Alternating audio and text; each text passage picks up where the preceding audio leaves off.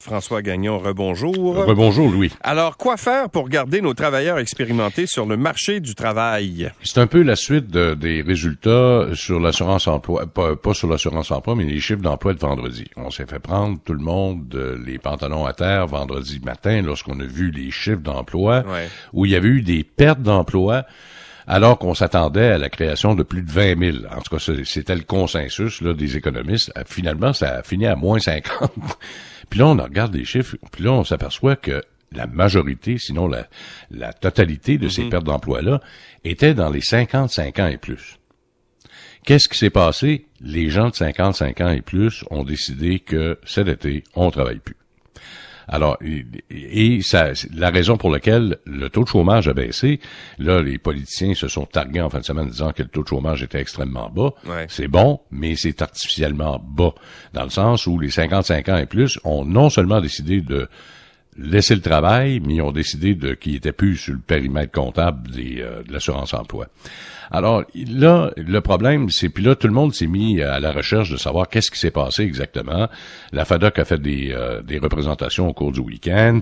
Euh, là, il va falloir que l'État euh, fort probablement, puis aussi les patrons qui, ont, qui en ont déjà fait pas mal, par exemple, parce que les employeurs en ont fait beaucoup. Au Québec, c'est l'endroit au pays où les augmentations salariales ont été les plus fortes. Mm-hmm. La moyenne est de 5,2 au Canada, c'est un peu plus que 7% en moyenne sur une base annualisée ici au Québec. Et c'était comme ça depuis le début de janvier. Janvier, euh, ça a commencé tranquillement. On était en bas de 5% même euh, on était entre 3 et 4 pour grimper jusqu'à 7,2.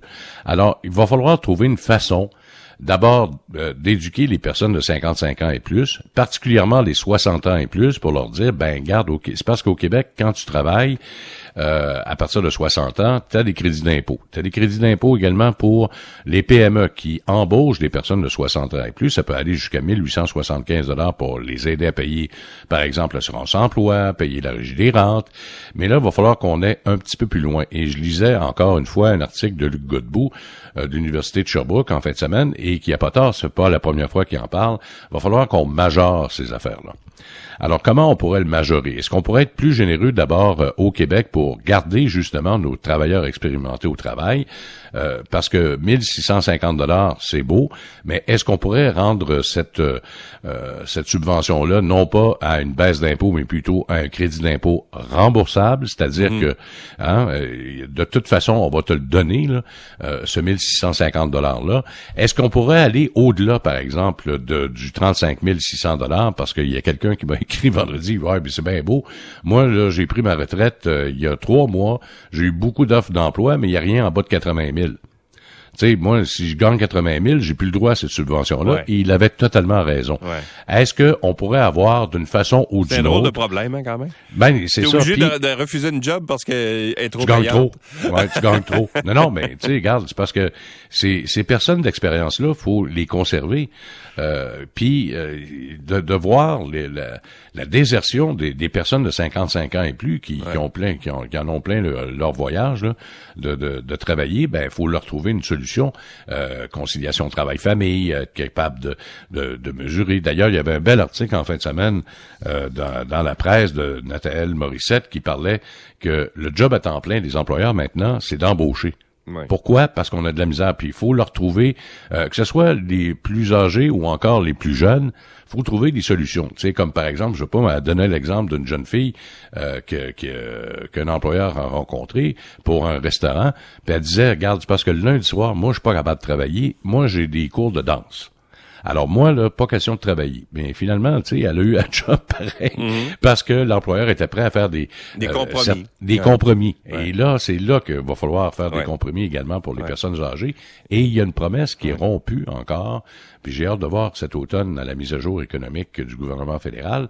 L'année passée, en pleine campagne, ils avaient promis de s'aligner sur le Québec pour les travailleurs d'expérience. Ils l'ont pas fait. Faudrait voir s'ils vont le faire. Ouais, bon, voilà. La grande question, l'éternelle question.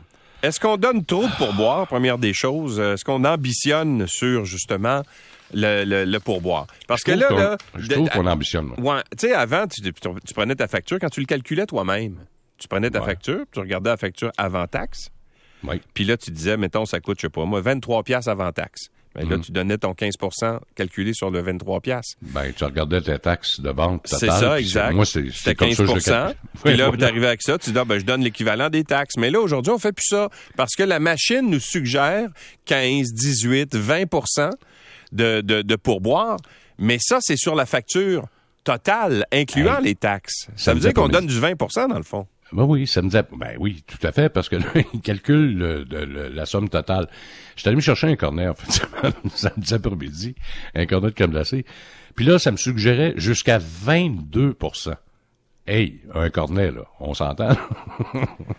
là, à un moment donné, il y a une certaine exagération avec les machines. Alors, euh, est-ce que on devrait rendre le pourboire obligatoire comme- un peu comme c'est, ça se fait en France, puis dire, regarde, c'est 15% mais avant les taxes, bien entendu. Puis tu l'inclus dans le prix. Puis tu l'inclus dans le prix, tout à fait.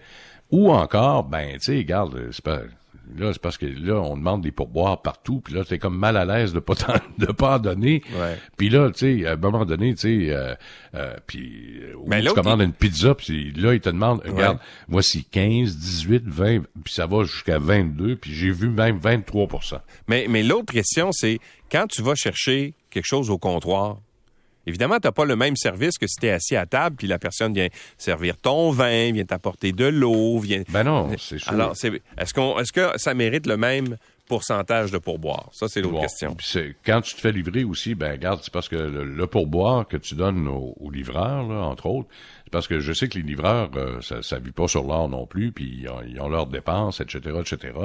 Alors, des fois, ça va dépendre des livreurs. Là. Il y en a des favoris. Ouais. Je vais en donner un petit peu plus parfois, puis des fois un petit peu moins. Ouais. Alors, c'est- c'est- Il y a une c'est- grande réflexion à y avoir. Ouais, ben c'est ça, exactement. exactement. Merci François, à demain. Un plaisir à demain.